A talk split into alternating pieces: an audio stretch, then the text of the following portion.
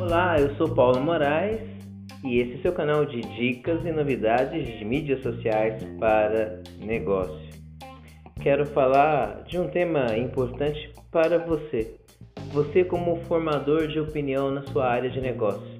Eu não sei se você presta um serviço, se você vende um produto, não importa onde você atua profissionalmente, você é um formador de opinião. Você se reconhece assim?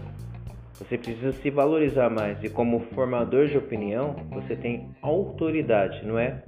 Autoritarismo, autoridade, você é respeitado pelas pessoas.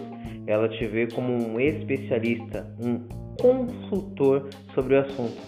Você se percebeu disso? É nessa linha que eu quero conversar com você hoje e indicar um livro.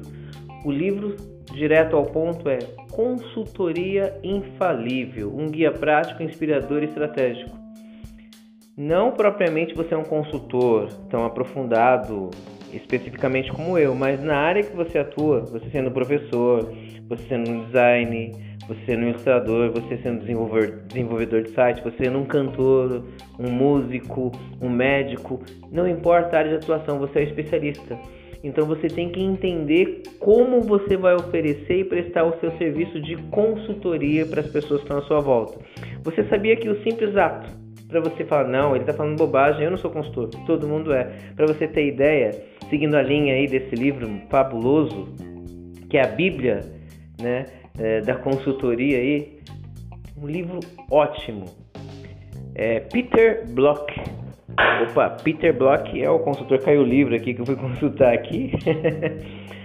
É, Peter Block é o autor desse livro e de vários outros livros maravilhosos. Para você ter ideia da linha de conversa dele, ele começa o seguinte: quando alguém chega no ponto de ônibus e pergunta para você, você sabe qual ônibus que eu pego para chegar na Avenida Paulista em São Paulo? E aí você fala, ó, você precisa pegar esse ônibus com essa referência, com esse código aqui.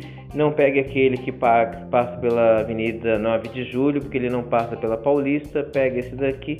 Você está dando uma consultoria, você está dando uma orientação, está agregando valor, está formando aquela pessoa e ela vai ter todo o respeito por você.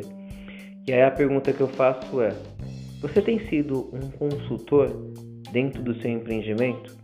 Os seus próprios colaboradores? Será que você tem tido a paciência de educá-los, ser gentil, generoso no diálogo para ensiná-los, educá-los a serem apaixonados, dando a direção correta para os teus produtos, os teus serviços, para a sua equipe e para os seus clientes? E na tua presença digital, você tem educado a sua audiência? Você tem a humildade de reconhecer que eles falam uma linguagem mais simples e você tem uma linguagem muito superior e que você precisa baixar o nível dessa linguagem para você atingi-los? E nada melhor do que se colocar no papel de consultor, daquele que sempre está ensinando, aconselhando. Fica a dica, espero você para o próximo episódio.